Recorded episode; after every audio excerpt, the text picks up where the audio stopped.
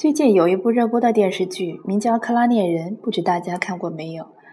剧中的女主角从一位小胖妹成功逆袭为窈窕淑女，而我与女主角有着相似的经历。从小我就是一个小胖子，为此我一直感到自卑。为了弥补我外表的缺陷，我一直努力的学习。工作以后，我尝试着各种各样减肥的方法，始终收效甚微。为了安顿我这颗脆弱的心。我阅读了大量青春励志的文章。二十三岁那年，我的人生开始发生逆转。那个暗恋已久的男孩竟然主动约我，而我潇洒地拒绝了他，因为不久前我终于等到了一个真正爱我的人。之后，我并没有停止前进的脚步，不断挑战自我，逐步建立了自信。我已经不再需要那些心灵鸡汤，因为我的成长本身就是一部青春励志剧。